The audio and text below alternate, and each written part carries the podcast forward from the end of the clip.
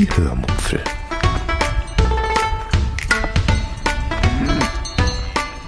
Aus dem Tagebuch einer Allgäuerin.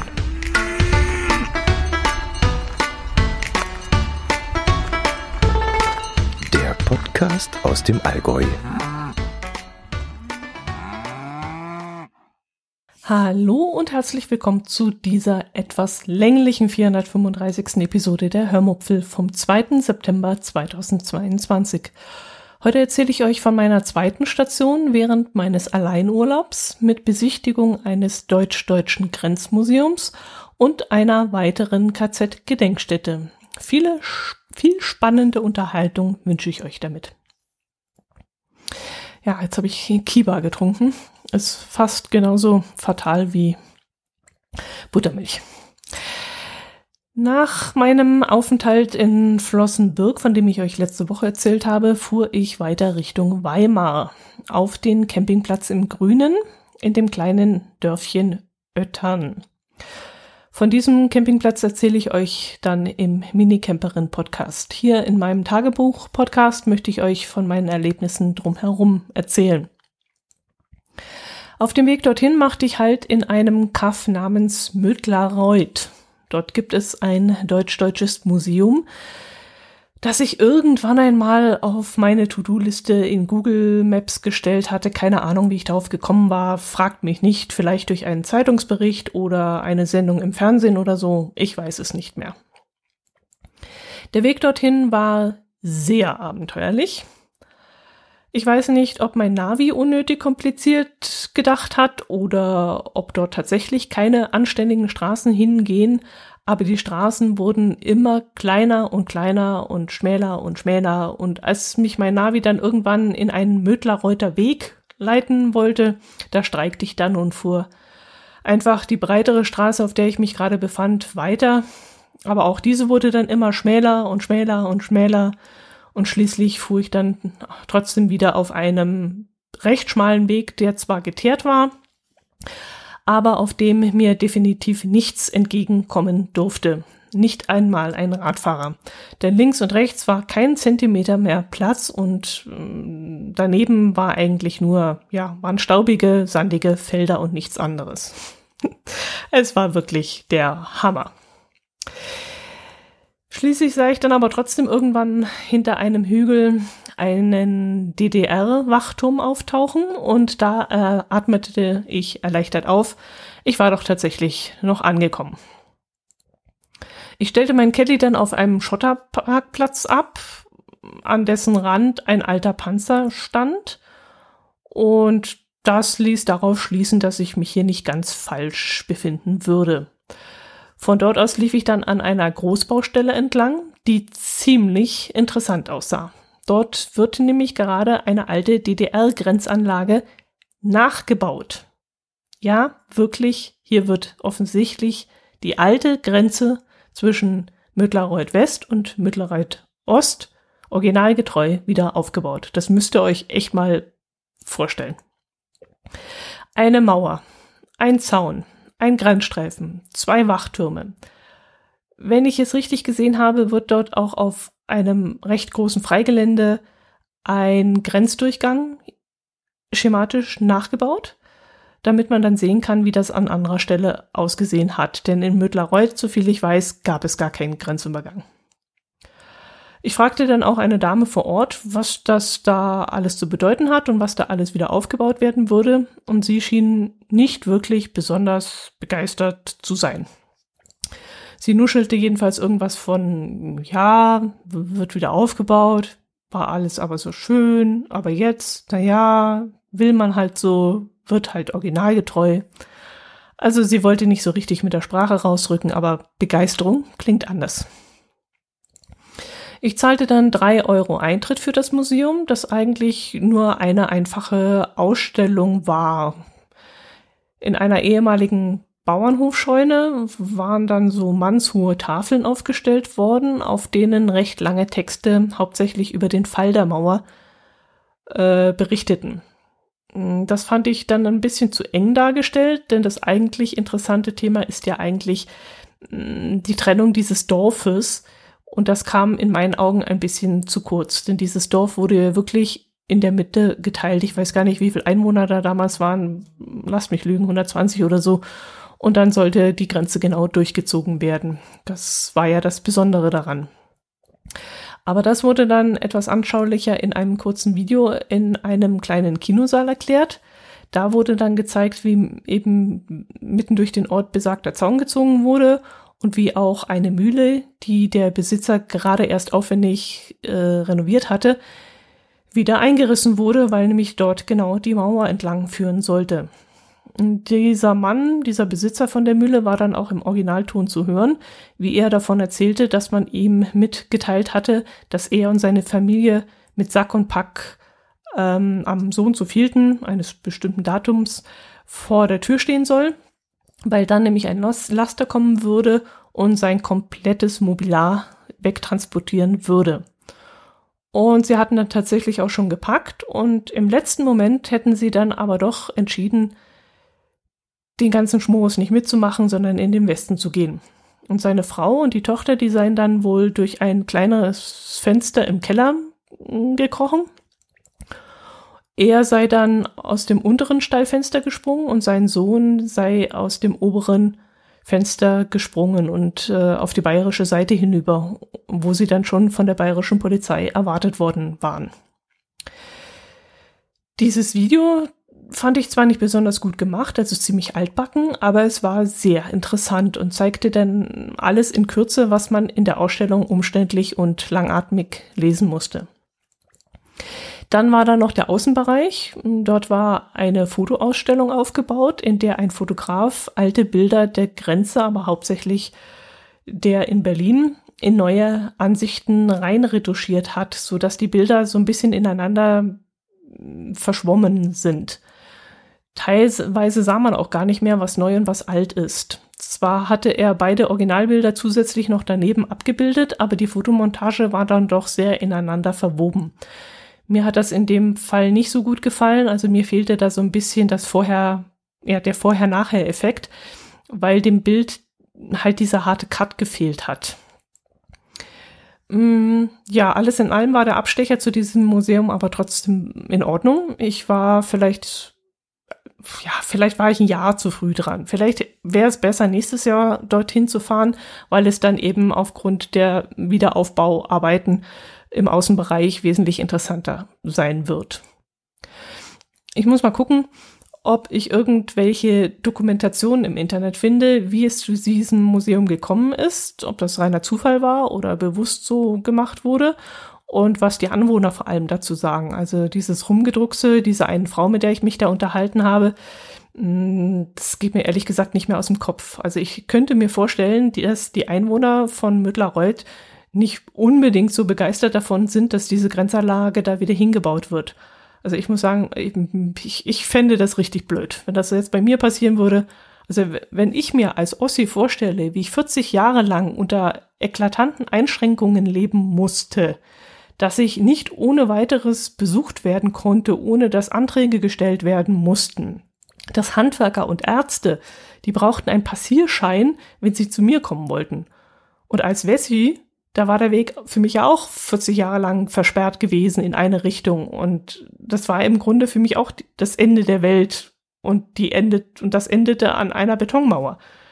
Und dann ständig die, diese Phobos, die mit Maschinengewehren und Feldstechern auf der anderen Seite rauf und runter patrouillierten und zu mir rüberschauten. Also, es ist, ich weiß es auch nicht. Und dann ist man halt, dann ist alles vorbei nach über 40 Jahren und man ist glücklich und dann 33 Jahre später wird alles wieder aufgebaut, was man eigentlich froh war, abgerissen zu haben. Also, nee, ich glaube, das würde mir auch nicht gefallen und ich muss mal echt schauen, ob es dazu irgendwelche interessanten Berichte gibt. Ach Gott, ich habe die Fahrzeughalle vergessen, ja. Ähm, es gab da noch eine Scheune mit alten Fahrzeugen. Also zum Beispiel ein Ostpolizeiauto und ein Westpolizeiauto aus dieser Zeit und Grenzfahrzeuge und ach, ich weiß gar nicht, was noch alles für ein Kram.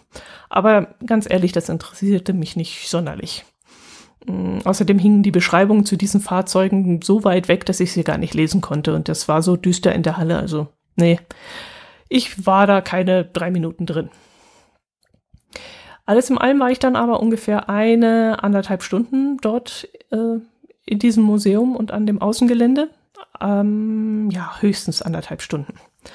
Dann bin ich auf relativ normalen Straßen Richtung Norden weitergefahren und bin dann irgendwann auf einer Autobahn auf ähm, na, auf eine Autobahn gekommen und von dort bin ich dann, ähm, na, was wollte ich erzählen? Auf einen Autopark, Autobahnparkplatz gefahren, genau, weil nämlich in Mödlarreuth hatte ich keinen Empfang und ich wollte nämlich noch gucken, wo ich etwas essen gehen könnte. Ich überlegte dann, nach Jena reinzufahren, wo wir vor einiger Zeit schon mal kurz gestoppt hatten, mein Herz allerliebster und ich. Und ich könnte es mir ja durchaus noch einmal anschauen, etwas genauer und dann dabei noch etwas essen gehen. So war mein Plan. Aber den Parkplatz, äh, den ich in Jena City gefunden habe, relativ zentrumsnah, ähm, ich fahre nämlich sehr ungern in Parkhäuser mit meinem Caddy, vor allem wenn ich den Fahrradträger hinten drauf habe. Also habe ich mir einen Parkplatz gesucht. Der sei aber sehr teuer, habe ich bei Google Maps gelesen. Ich glaube 50 Cent pro 20 Minuten. Und er sei auch sehr eng und einer schrieb sogar, dort würden öfters Autos zerkratzt werden. Und das war dann für mich der Grund, warum ich mich nach etwas anderem umgeschaut habe und nicht mehr nach Jena reingefahren bin. Ich fuhr dann nach Magdala. Dort wurde ich fündig. Dort gibt es nämlich in Autobahnnähe einen, ja, so eine Art Trucker-Imbiss namens Hase, der sehr beliebt zu sein scheint. Dort wollte ich dann eine Thüringer Rostbratwurst mit Pommes essen und deshalb fuhr ich also von der A4 runter und kehrte dann dort ein. Da gab es dann tatsächlich Rostbratwürste und aber auch Schnitzel und Sülze und auch belegte Brote. Man kann auch diverse Wurstspezialitäten mitnehmen, also zum Beispiel Wurst im Glas oder Salami am Stück oder so. Mm, die Thüringer Rostbratwurst, die war dann geschmacklich auch sehr le lecker. Ich mag es ja wahnsinnig gerne, wenn Würste auch noch gewürzt sind und nach irgendwas schmecken, nach, keine Ahnung, ob das da Majoran drin ist oder Kümmel oder so. Das mag ich wahnsinnig gern. Äh, allerdings war die ein bisschen zu lummelig, also die hat schon länger da drin gelegen. Mm. Die Pommes, die waren sehr gut. Äh, nur die grüne Brause mit Waldmeistergeschmack. Die war eine, ja, sagen wir mal, geschmackliche Herausforderung. Da war ich wohl ein bisschen zu mutig gewesen und hatte mir eingebildet, dass man sowas mal probieren müsse. Aber das war ein reiner Fehlgriff. Also das ging gar nicht. Das war so widerlich. Ja, und ich zahlte für das Ganze Essen plus Getränk 6,30 Euro. Und da kann man ja wirklich nicht meckern. Das ist ja wirklich sehr günstig. Hm, hatte ich erwähnt, dass es zur Rostbratwurst auch noch so ein bisschen Krautsalat gab? Der war auch lecker, ja. Ja, der Imbiss war sehr, sehr, sehr gut besucht. Es waren also wirklich Himmel und Menschen dort. Aber die Einge Angestellten waren wirklich ein sehr, sehr gut eingespieltes Team und die frühstückten die vielen Gäste recht schnell ab. Nachdem ich gegessen hatte, fuhr ich dann nebenan noch zu einer Selbstbedienungstankstelle, bei der ich das günstigste Benzin weit und breit bekam. Als ich zur Zapfsäule fuhr, sollte ich noch 1,69 für Super bezahlen und so günstig habe ich schon seit Monaten nicht mehr getankt. Ich wollte dann gerade tanken, da sprach mich eine Frau an, ob ich schon einmal ähm, da getankt hätte und ob ich das könne. Und ich habe dann geantwortet, nö, aber das wird ja kein Hexenwerk sein. Der Computer wird einem ja schon sagen, was man tun soll. Und sie meinte dann, das würde er auch tun, ja, aber es könne doch nicht sein, dass man die EC-Karte vor dem Tankvorgang einschieben müsse. Und ich muss dann lachen und ich meinte dann doch, das müsste man natürlich, denn ähm, wie, wie soll dann der Automat wissen, dass du nicht einfach davon fährst? Also der will ja eine gewisse Sicherheit haben. Der will ja erstmal deine Bankdaten haben und wenn du dann äh, getankt wegfährst, dann ist es halt so. Dann kriegt man dich wenigstens noch hinterher. Aber tanken und dann erst die Karte einziehen, das äh, macht, glaub, kein, keine Tankstelle mit. Ja, und das leuchtete ihr dann auch ein. Und ähm, sie fing dann an, meinen Tankvorgang zu starten. Und ich habe dann ganz verdutzt geguckt und habe dann gefragt, ob ich jetzt allen Ernstes ihre Zapfsäule betanken soll, äh, bezahlen soll. Und da meinte sie dann, nee, nee, das ist wäre schon alles richtig. Sie hätte ihren Vorgang abgebrochen, weil sie ja die Karte nicht einschieben wollte. Naja, ich war dann in dem Moment ein bisschen skeptisch und habe ganz genau hingeschaut. Nicht, dass sie dann anfängt zu tanken und dass irgendein so ein Tank Trickdieb ist oder so. Man weiß es ja nicht. Aber es schien dann alles seine Richtigkeit zu haben. Ja, und durch das ganze Gequatsche mit dieser Frau mh, hm, hatte sich allerdings dann mittlerweile der Preis von meinem Super verändert. Ich zahlte dann nämlich statt 1,69 nur noch 1,68, 68, also ein Cent weniger. Das fand ich dann ganz gut. Ja, mh, hm, apropos Magdala. Magdala, den Namen fand ich ja schon mal sehr lustig. Aber auch andere Ortsbezeichnungen dort drumherum brachten mich dann doch zum Schmunzeln. Wie zum Beispiel Quirla, Bucha, Kala. Okay, Jena passt ja auch irgendwie dazu in diese Serie. Äh, aber ganz anders, aber den Oberabschuss hat dann noch ein Ort mit einem ganz anderen Namen gemacht, den ich dort gelesen habe, denn da gibt es einen Ort namens Lederhose. Und da musste ich ja dann doch, doch sehr losbrusten. Das fand ich ja wirklich gut. Ich wohne in Lederhose. Sehr geil. ja, ähm, irgendwann gegen Nachmittag kam ich dann auf dem Campingplatz an und da war ich dann schon sehr froh, dass ich schon etwas gegessen hatte, denn die hochgelobte Campingküche vor Ort hatte nämlich geschlossen. Auf der Internetseite hatte ich dann auf dem Autobahn, Autobahnparkplatz auch schon stehen sehen, dass ähm, die einfache, aber gute Gaststätte montags und Dienstag nicht geöffnet hätte. Aber gleichzeitig stand eben auch drauf, dass der Campingplatz und die Rezeption nur sieben Tage die Woche offen hätte. Und das hat mich ein bisschen irritiert. Ja, lange Rede, kurzer Sinn. Es war, wie gesagt, so, dass die, dass der Betreiber des Campingplatzes sich zwei Tage in der Woche freigenommen hat und er betreibt eben auch die Gaststätte, so viel ich das mitbekommen habe. Ja, oh, was habe ich dann gemacht? Achso, ich hatte, habe dann noch die größte Hitze abgewartet, habe währenddessen noch alle Akkus wieder mit Strom versorgt und bin dann zum Duschen abends noch. Und wären dann nicht die vielen Clever auf dem Campingplatz gewesen, hätte das auch ein recht ruhiger Abend werden können, denn der Campingplatz liegt wirklich sehr idyllisch und schön mitten im Grünen und ja, ganz entfernt hört man, glaube die Autobahn, aber das war wirklich nicht äh, störend, überhaupt nicht. Ja, aber es waren halt viele Hunde auf dem Platz und ähm, es war da auch so eine Franzosenhupe, die hat immer laut gegeben, sobald sich irgendwas im Wald getan hat, sobald er irgendwas gehört hat. Und kaum, dass der losgebellt hat, haben dann die Holl Holländerflöhe mit eingestimmt und dann gab's kein, kein Halten mehr. Dann hat der ganze Campingplatz gebellt. Also das war der Hammer. Aber nachts war es dann glücklicherweise Ruhe. Ich nehme an, weil die Hunde dann im jeweiligen äh, Wohnmobil oder Wohnwagen untergebracht waren. Am nächsten Tag frühstückte ich dann wieder mit meinem Drückerkannenkaffee und mit meinen Discounterwaffeln und richtete dann mein Pedelec her, weil ich damit nach Buchenwald zur KZ-Gedenkstätte fahren wollte. Ja, und falls ihr sowas auch tun wollt, mit dem Fahrrad da irgendwo rund um Weimar oder in Weimar mm, rumzufahren, ich kann nur eins sagen, tut es nicht. Lasst es einfach sein. Nehmt das Auto. Egal was kommt, nehmt das Auto. Die Wege sind wirklich eine Katastrophe. Und der Weg nach Buchenwald, der ist eigentlich nur mit dem Auto erreichbar. Ich wollte mit dem Fahrrad nicht direkt durch Weimar fahren und sowohl mein Navi ähm, als auch, also mein GPS, als auch Google Maps führten mich auch so halb links an Weimar vorbei. Sie konnten sich zwar nicht auf einen Weg einigen, aber immerhin passte schon mal die grobe Richtung von den beiden. Ich beschloss dann, auf mein Garmin GPS zu vertrauen, zumal dieses auch an meinem Lenkrad hing und dadurch besser zu sehen war.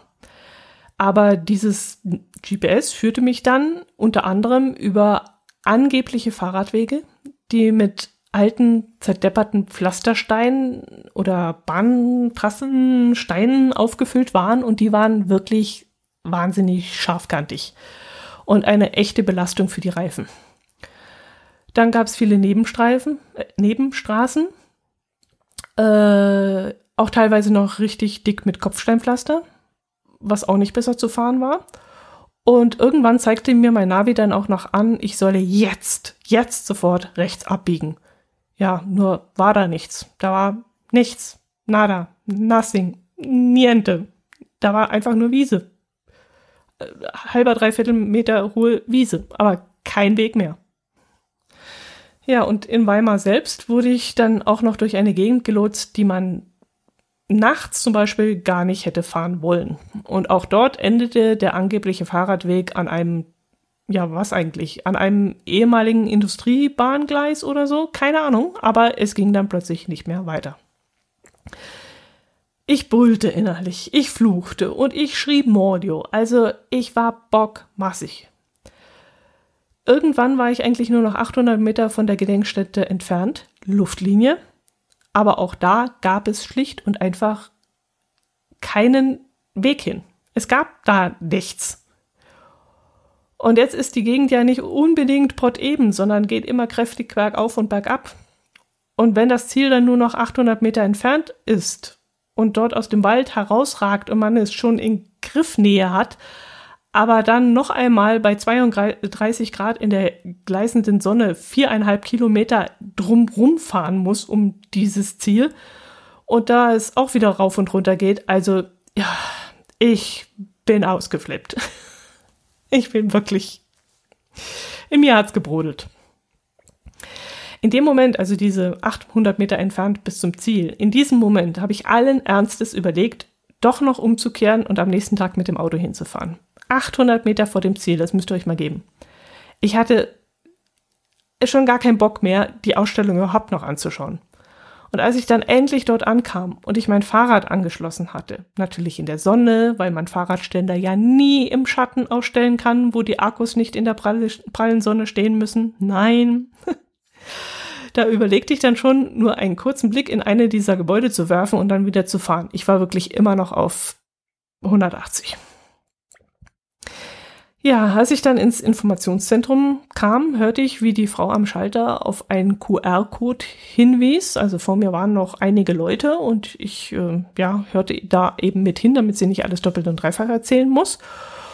Und über diesen QR-Code sollte man sich dann bei der Dauerausstellung anmelden. Ohne Anmeldung könne man da nicht rein. Und das habe ich dann gemacht für 12.15 Uhr. Außerdem solle man sich die App runterladen, dann würde man alles über die Ausstellungsdetails erfahren. Das habe ich versucht, hat aber leider nicht geklappt. Aber sowas habe ich öfters mit meinem Handy, dass sich Apps nur im heimischen WLAN problemlos laden lassen. Ich muss da mal in den Einstellungen gu gucken, ob ich da irgendwas manuell beschränkt habe. Es kann durchaus sein. Aber da ich sowieso keine Kopfhörer dabei hatte, dachte ich mir, würden mir irgendwelche Audioangebote in der App sowieso nichts bringen. Und man muss ja eine Ausstellung auch ohne App besuchen können, dachte ich mir. Also ließ ich die App dann sausen. Ähm, ja, aber ich erwähne sie nur für den Fall, dass ihr auch einmal dorthin wollt und dann ladet euch die App rechtzeitig runter und nehmt euch vielleicht auch Kopfhörer mit. Ich weiß nicht genau, was in der App erklärt wird, aber wie gesagt, ähm, schaut vorher schon mal nach. Gut, nachdem ich mich dann angemeldet hatte, fragte ich die Frau, wo ich denn jetzt hingehen müsse und ob ich noch einen Audioguide von ihr bekommen würde, weil ich sah solche Geräte bei ihr hinten äh, im Schrank liegen. Aber sie antwortete dann nur knapp, nee, wenn Sie sich über den QR-Code angemeldet haben, bekommen Sie keinen Audioguide. Da müssen Sie nur zum Lagertor laufen und sie zeigte dann mit der Hand hinter sich und ums Haus herum und schickte mich dann los. Also lief ich dann zum besagten Lagertor des KZs, wo dann schon ein paar Leute warteten. Und ich dachte dann, dass die bestimmt alle auf ihren Slot um 12.15 Uhr warten würden und stellte mich dazu. Irgendwann schob sich die Masse dann in ein Gebäude rein, äh, das neben diesem Eingangstor steht, dem sogenannten Bunker, dem Lagergefängnis. Dort wurden damals KZ-Häftlinge gefoltert, aus reiner Willkür.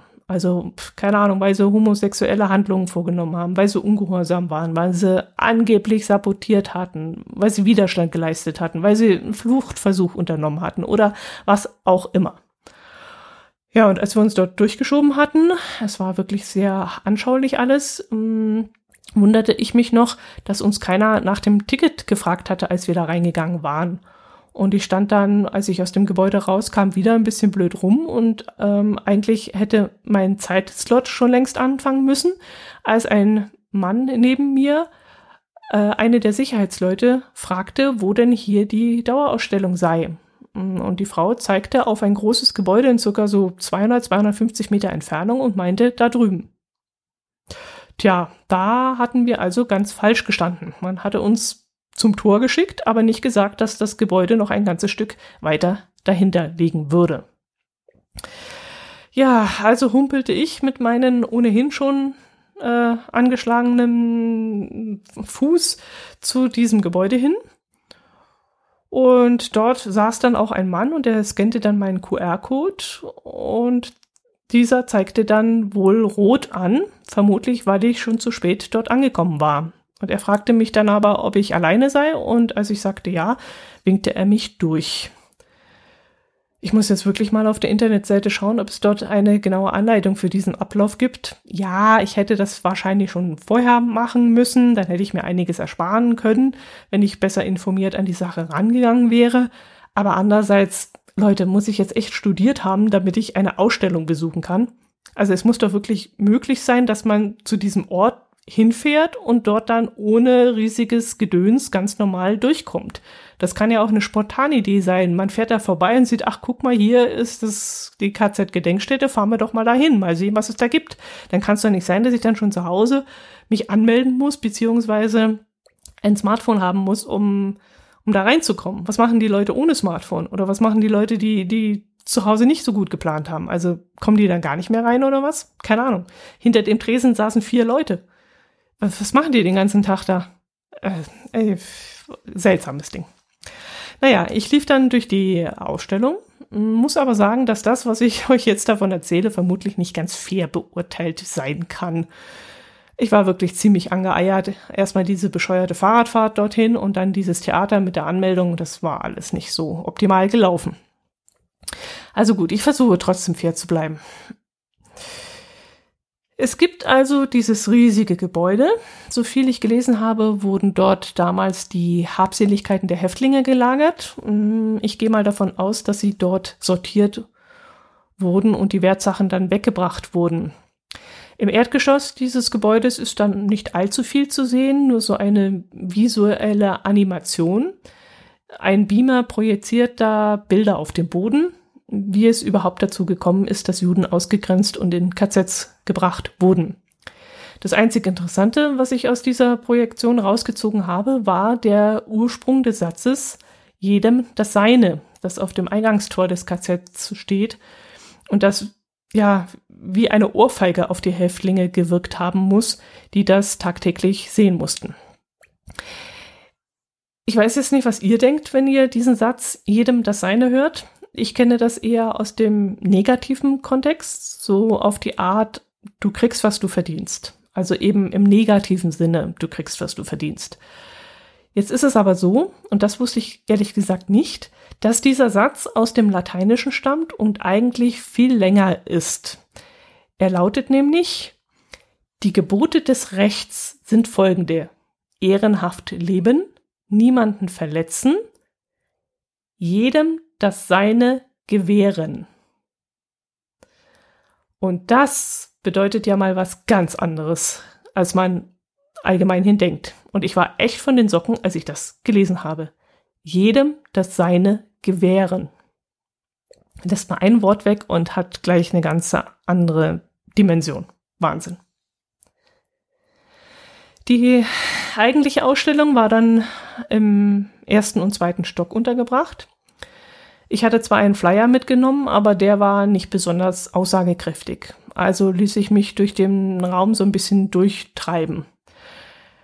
Es waren ziemlich viele Besucher dort und ich ging dann halt immer dahin, wo gerade niemand stand. Ich hatte zwar eine Maske auf, aber leider nur eine medizinische, mm, einfache OP-Maske, weil ich die FFP2-Maske ähm, im Caddy vergessen hatte. Also musste ich im Grunde doppelt aufpassen, weil ich dadurch ja unzureichend geschützt war. Die Ausstellung ist sehr modern aufgebaut. Es stehen riesige, weiße, stylische Vitrinen in einer riesigen Halle. Ich würde fast sagen Fabrikhalle. Mm, in diesen Vitrinen sind neben vielen Bildern auch einzelne Stücke wie Ahnenpässe, Urkunden, Häftlingsbekleidung, Besteck, Töpfe und so ein Zeug ausgestellt. Es gibt also wahnsinnig viel zu sehen. Aber eben auch wahnsinnig viel zu lesen. Die Texte an sich sind ziemlich lang, teilweise auch langatmig. Und was ich nicht so schön fand, ist, sie sind auch umständlich aufgebaut. Mm, so eine Vitrine ist vielleicht so drei bis vier Meter breit, würde ich jetzt mal schätzen. Und darin sind verschiedene Tafeln mit Texten und Bildern zu sehen. Und ich dachte, ich könnte mir jetzt einen Text zu einem Bild rausgreifen und diesen dann lesen. Aber der war dann völlig aus dem Zusammenhang gerissen. Und ich wunderte mich dann erstmal und fand dann heraus, dass ich links anfangen muss und dann eine Tafel nach der anderen mit dem jeweils dazugehörigen Bild oder Ausstellungsstück anschauen bzw. lesen muss. Das heißt, die die halbe oder manchmal auch die ganze Vitrine gehörte zu einem Thema beziehungsweise zu einer Person dazu. Stand also, man musste also die komplette Vitrine von links nach rechts durchlesen. Stand dann aber auf der linken Seite gerade ein Besucher, musste ich eben warten, bis der dann weggegangen ist, damit ich dann von links nach rechts durch die ganze Vitrine mich durcharbeiten konnte. Und das war dann erstens lästig und zweitens fand ich es dann doch ziemlich anstrengend, die ganze Vitrine lesen zu müssen. Und soweit reichte meine Aufmerksamkeit an diesem verflixten Tag dann wirklich nicht mehr. Deshalb habe ich euch eben vorhin vorgewarnt. Also so richtig ernst könnt ihr jetzt meine Beurteilung natürlich nicht nehmen, weil ich war, ich war einfach schon von Anfang an durch. Äh, an diesen Vitrinen waren dann auch manchmal Hörmuscheln, Hörmupfeln, also die echten Hörmuscheln angebracht. Das waren dann so einohrige, runde Hörer, die man sich ans Ohr halten konnte. Wenn man dann einen Knopf an der Vitrine gedrückt hat, wurden verschiedene lange Audiodateien abgespielt. Meist waren das dann so nachgesprochene Originalaussagen von Häftlingen, die das KZ überlebt hatten und nun zum Beispiel vom Lagerleben oder von bestimmten Aufsehern oder SS-Leuten berichtet haben. Eine Audiodatei ist mir da besonders im Gedächtnis geblieben. Da sprach ein Häftling relativ gut von einem KZ-Arzt. Der muss wohl nachts ins kleine Lager, das war das Sterbe- und Siechenlager, gekommen sein, um den Kranken dort notdürftig zu helfen. Und der Häftling erzählte, dass er abgefrorene Zehen gehabt hätte, die von diesem Arzt behandelt worden sind. Und auf der, den dazugehörigen Informationstafeln stand dann hingegen, dass dieser Arzt Versuche an Häftlingen durchgeführt haben soll und sie auch von den Häftlingen bestochen und bezahlt haben lassen soll. Und dafür soll er dann später von den Amerikanern ver verurteilt und auch hingerichtet worden sein. Und das widersprach sich meiner Meinung nach so ein bisschen. Also die Worte des Häftlings, die entlasteten den Arzt irgendwie und das Geschriebene, das erzählte so eine ganz andere Geschichte. Wenn man also nicht beides las bzw. hörte, dann bekam man nämlich ein völlig einseitiges Bild gezeigt und das hat mich dann doch ein bisschen irritiert, beziehungsweise beides zu hören und zu lesen, das hat mich eigentlich dann irritiert. Also war ein bisschen sehr komisch aufgebaut. Ja, auch in dieser KZ-Gedenkstätte wurde dann ein Blick auf die Menschen geworfen, Menschen in Anführungszeichen, die dieses Lager geführt haben. Im Gegensatz zu Flossenbürg allerdings, wo ich den Eindruck hatte, sie wurden als ganz normale Menschen dargestellt, die halt da gearbeitet haben, zufälligerweise, werden die Lagerführer in Buchenwald als das dargestellt, was ich glaube, was sie wirklich waren, nämlich Sadisten und Mörder und Monster. Also man las und hörte hier viel mehr heraus, wie die Häftlinge gequält und misshandelt worden sind. Und ja, allein der Arrestzellbau zeigt das eigentlich schon deutlich. Da lagen also Folterinstrumente und Rohrstücke rum und an einer Tafel stand dann auch das Beispiel von einer Aufseherin oder einem Aufseher, der eigentlich ein, lasst mich jetzt nicht lügen, war das ein Zweifachmörder oder so?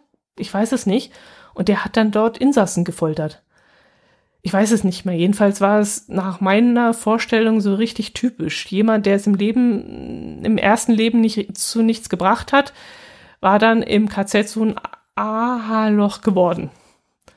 Gut, vielleicht auch zu einseitig gedacht, mag sein, aber ich meine, Menschen konnten das ja nicht mehr gewesen sein, die sowas taten dort. Das waren ja nur noch Monster. Das waren ja oh, Schweine, muss man ja schon so sagen. Also, naja, gut.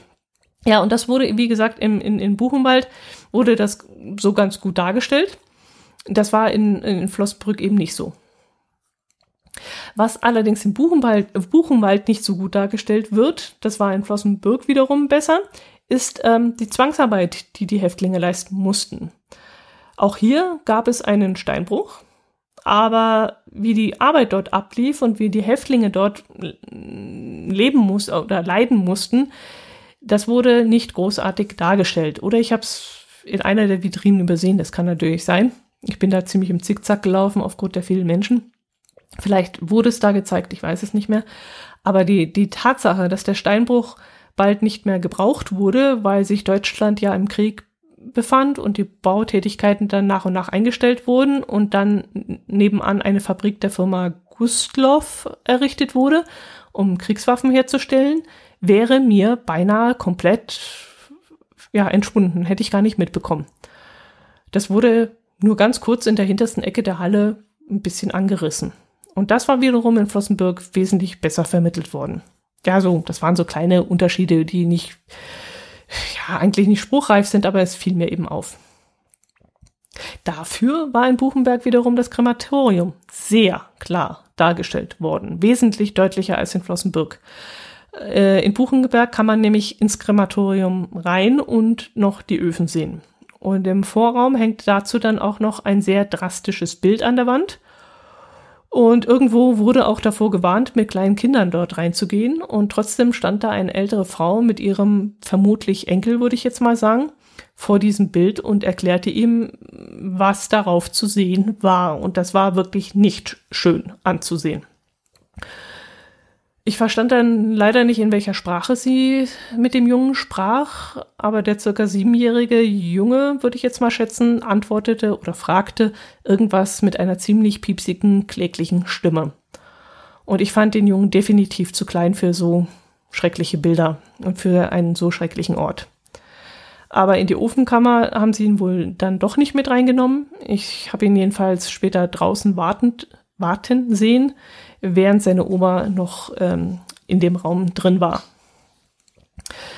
Ich war schon mal in so einer Kammer und kannte den Anblick deshalb schon, auch wenn hier nicht wie in Auschwitz äh, systematisch getötet wurde, weil es in erster Linie ja um Arbeitslager, ein, ein Arbeitslager war, ist es natürlich trotzdem ein furchtbarer Anblick. Da schlucke ich dann auch jedes Mal, wenn ich solche Öfen sehe und solche Raum, Räume betrete. Äh, am schlimmsten fand ich es ja damals in Mauthausen. Ähm, ich glaube, ich habe euch dann damals davon erzählt. Als ich in, die, äh, in der Kammer stand und, und so ein bisschen innehielte und der Toten gedachte, kam ein großer, gestandener Mann, gestandenes Mannsbild kam rein. Und als er die Öfen sah, hat er laut aufgestöhnt. Also er muss sowas wohl schon, ja, zum ersten Mal gesehen haben. Nach dem Krematorium konnte ich dann allerdings fast nicht mehr laufen und humpelte nur mit Mühe und Not zum, hm, zu meinem Fahrrad zurück. Ich war froh, dass ich es überhaupt noch erreichen konnte. So groß waren meine Schmerzen. Und ähm, ja, deshalb habe ich mir auch die anderen Stationen, die noch drumherum liegen, das ist ein sehr weitläufiges Gelände. Da gibt es dann noch den Bahnhof, die Kasernen, den Friedhof und noch ein Mahnmal. Das Mahnmal, da kam ich dann noch auf dem Rückweg mit dem Fahrrad vorbei. Das habe ich dann noch von der Straße aus an diesem Tag fotografiert, aber ich bin nicht mehr runtergelaufen. Und ja, ich mit dem Fahrrad runterfahren wäre vielleicht gegangen, aber das fand ich dann pietätlos, das wollte ich nicht. Ich bin dann nach Weimar gefahren, geradelt und habe schon vorher mm, rigoros beschlossen, egal wie gefährlich und breit die Straße jetzt ist, die da auf mich zukommt, ich nehme die Hauptroute in die Stadt rein. Keine Feldwege mehr, keine angeblichen Fahrradwege, die im Nichts enden. Nichts. Egal was da kommt, ich nehme die Hauptroute. Tja, und auch die Hauptroute führte teilweise über unzumutbares Kopfsteinpflaster. Und auch da endeten plötzlich irgendwelche Fußgänger, Schrägstrich, Fahrradwege irgendwo im Nichts. Ich fuhr teilweise mitten auf der Straße, weil ich mich sonst nicht gegen die Autos hätte durchsetzen können. Die hätten mich dann von links und rechts umgefahren. Und ich wäre auch gar nicht, ich hätte gar nicht abbiegen können, weil ich hätte keine Chance gehabt in dem Verkehr. Und deswegen habe ich mich so breit wie möglich gemacht und habe die ganze Fahrspur in Anspruch genommen, um da irgendwie durch diese verflixte Stadt zu kommen. Ich fuhr dann Richtung Marktplatz, wo ich hoffte, ein gutes Restaurant zu finden. Ich musste ja in Weimar auf Nahrungssuche gehen, denn in Campingplatznähe gab es ja nichts. Ich kehrte dann bei einem Vietnam Vietnamesen ein, bei dem ich einen Burger gegessen habe. Und da musste ich doch schon sehr über mich selbst grinsen. Also in Husum hatte ich ja über Labskaus süß-sauer mit Ananas gelästert und hier bestellte ich mir beim Vietnamesen Burger. Der bestand dann aus einem sehr interessanten Brötchen, das ganz anders war als alles, was ich bis dato gegessen hatte. Das war so eine Mischung aus Weizenbrötchen und Milchbrötchen oder so. Jedenfalls ganz seltsam. Und darauf waren dann ja diese typische süß-saure Gemüsestreifenmischung gelegt worden mit einer süß-sauren Soße und ein paar Streifen knusprig gebratener Ente. Dazu habe ich mir dann ganz normale Pommes bestellt, die jetzt meiner Meinung nach nicht wirklich dazu gepasst haben. Aber ich hatte nach der anstrengenden Fahrradtour so dermaßen Hunger und musste unbedingt etwas essen, was mich satt macht. Und deswegen habe ich die Pommes noch bestellt und dazu habe ich mir dann eine teure 0,4er Spezi für 5,40 Euro gegönnt. Ja, danach habe ich noch einen mm, Discounter aufsuchen wollen, um noch etwas fürs Frühstück zu besorgen.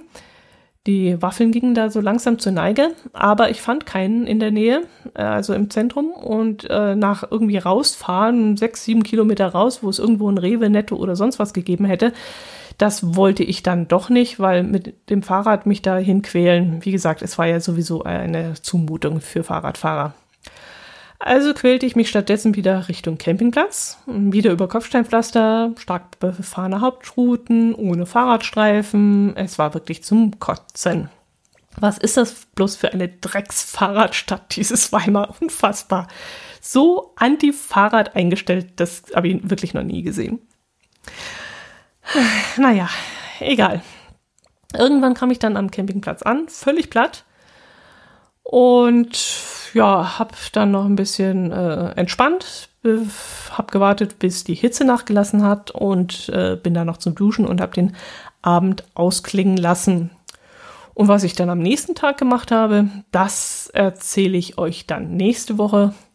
Ob es dann wieder um Kopfsteinpflaster geht oder um was ganz etwas anderes, da könnt ihr euch dann überraschen lassen. Denn diese Episode ist schon etwas länglich geworden und deshalb beschließe ich die hier an dieser Stelle. Macht es gut. Ich würde mich freuen, wenn ihr auch nächste Woche wieder reinhört, horcht und wenn ihr diesen Podcast weiterempfehlen würdet. Macht es gut. Servus.